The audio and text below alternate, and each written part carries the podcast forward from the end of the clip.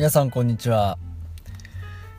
岸漢方クリニックの岸大二郎です。ドクター岸の漢方ライフ、えー、今日は第27回目ということでお送りしたいなと思います。よろしくお願いします。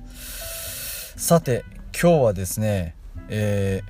私がまたあの具合が悪くなったシリーズです。前もえっ、ー、とすごいゾクゾクする寒気の話をねあのさせてもらったんですけれども今日はですね腰痛でございます。腰が痛くなっちゃいましてね。いやーもうちょっと動けなくって大変だったんで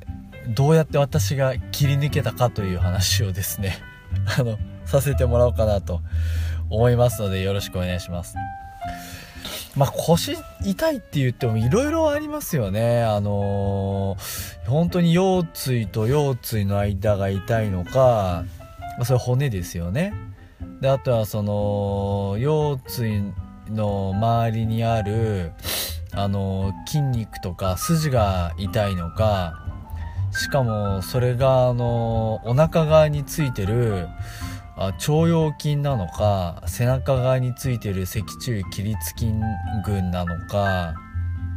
もしくはもっとね幅広く腰が痛いって言ってもこう触っていくと骨盤の方が痛いですよねっていう人もいっぱいいてで僕は今回ですねあの仙腸関節ですね、えー、左側の仙腸関節にもうぐわっと痛みが出てしまいましてまあ、動けないと。まあ、そういうことがあったわけなんですね。まあ、仙腸関節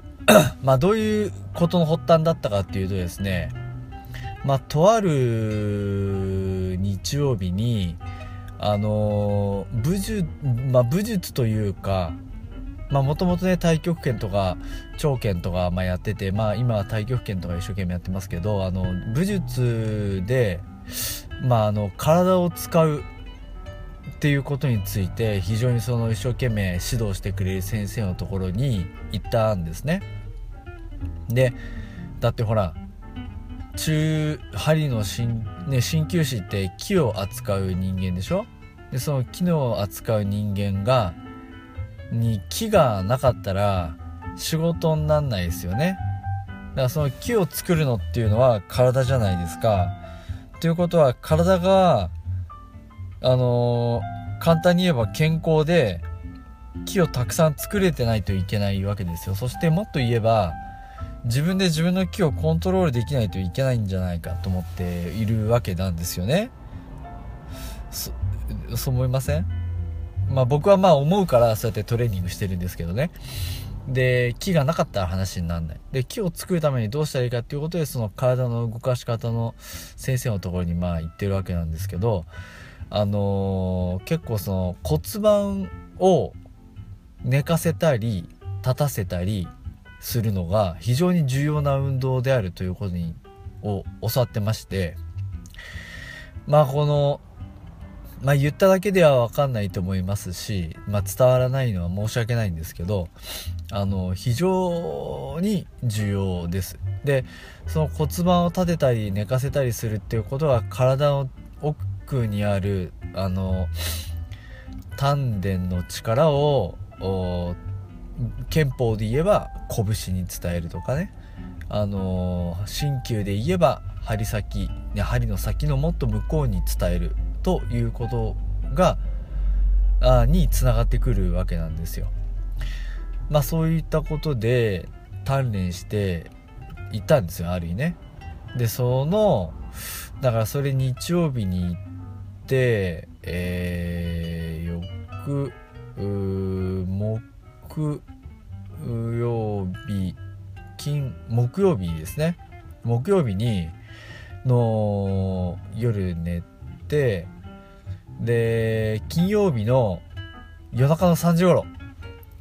あの息子に蹴飛ばされて目が覚めたんですよ。で蹴飛ばされたのはまあ起きるきっかけだったんですけど目が覚めて動こうと思ったらもう今言ったような左の仙腸関節のグズキーって痛くて動けないですね。僕もともとあの腰があんまり良くなくて朝起きたらもう腰回りを入念にストレッチしないとあのパンツとか脱げない履き脱いだり履いたり靴下り履いたりできないんですよ。なもんでストレッチをまあちょっとやったんですけどね全然痛みが取れないでまあもうどうしようもないなと思っていたわけなんでもそれでもまあ動こうと思えば動けるんでまあなんとか仕事して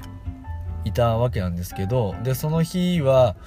勉強会で東京に行く日だったんでね。で電車に乗ってずっと座ってたらこう痛みが増悪してしまいまして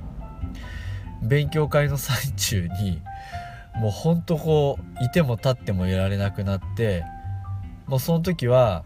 あのー、低心って言いまして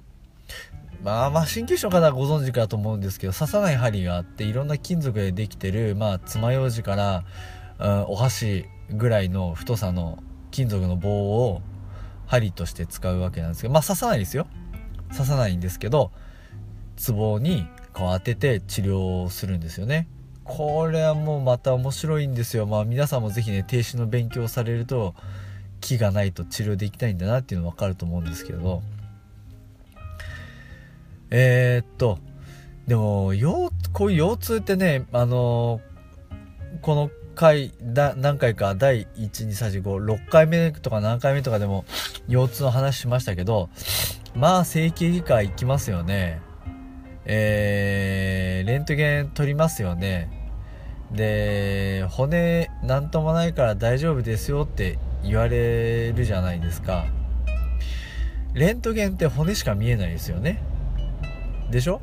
肉とか筋とか見えないんですよね。だから骨なんともないですよ。だから大丈夫です。っていうのは骨にはまあ異常ないですよと。手術するようなことは必要なさそうです。以上。っていうことなんですね。だからでも逆にね骨になんか異常があった場合はじゃあ手術すれば治るのかって言われるとそうでもない。ですよ、うん、これは手術しない方がいいですとかね。手術しても良くなりませんからこのまま様子見ましょうってことになるわけで、えー、じゃあ何のためにレントゲン取るのかなとかいつも思ってるんですけど。でじゃあレントゲンじゃ見えないから CT とか MRI 取りましょうってことになるんですね。CT とか MRI になると骨以外のものも見えるので筋とかあ血管とかあ筋肉とかまあそういうのが見えるんですけどじゃあそれでねなんか診断がつくかっていうとなかなかよっぽどのことがない限りは診断がつかなくてまあ、腰痛治りましたっていうのを残念ながらあまり聞かないですね。ただ僕ら救命救急医としてあまあ僕今も違いますけど救命救急の先生は腰痛って言ったらまずいろいろ内臓のことは絶対鑑別っていうかねこれ違うよねっていうのを検査しないといけないのでそういう意味では腹部大動脈瘤がないですよとかあのー、なんだうーんイレウス腸閉塞じゃないですよとか尿管結石とか腎結石とかあそういうんじゃないですよっていうのは分かるのでとってもいいんですけど、まあ、大体整形外科の先生は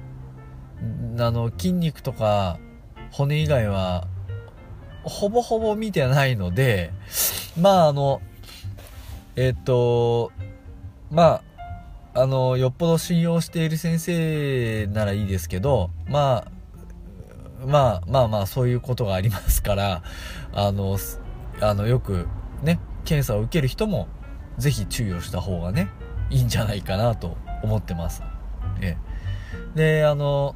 骨盤っていうのはあのー、ね女性の方なんかお子さん生まれます産みますからよく意識すると思うんですけどあの形としては底の抜けたバケツみたいな形になってるんですよね。こう輪っぱみたいな。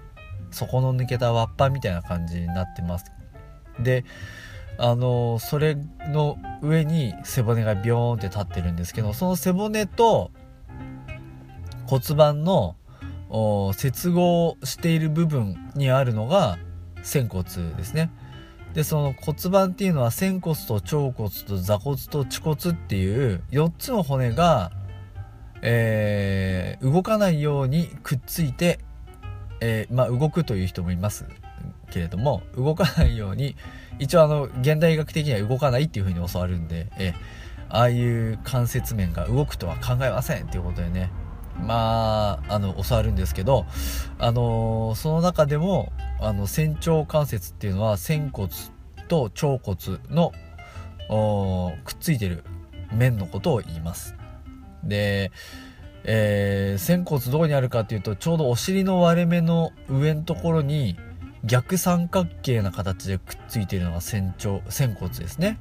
で、その両脇を囲むようにあるのが腸骨なんですけど、あの仙腸関節っていうのは、まあ、関節っていうとねこう指とか膝とかの関節みたいなこう滑らかな感じで皆さん考え思い思いつくと思うんですけどまあこれがザラザラな表面でデコボコしててここしかもその出っ張りとへっこみがぴったり合ってるのでいやーなんかない限りは動かないだろうなという形をしていますがそれがあの数ミリ単位で動くんだぞと。まあやっぱりそういう感覚があるんだなと思うんですけどまあ動いてあのいろいろな姿勢をね保持したりあ衝撃を吸収したり、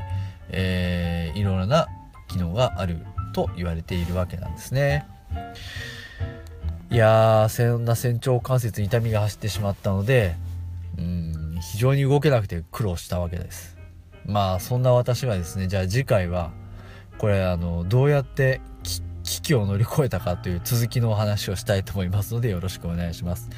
こんな私のように腰痛になったりとかですねなんか長年治らない悩みであ痛みで悩んでるとか、まあ、そういう方はですね私のこの番組に岸漢方クリニックのホームページからあのお問い合わせしていただければ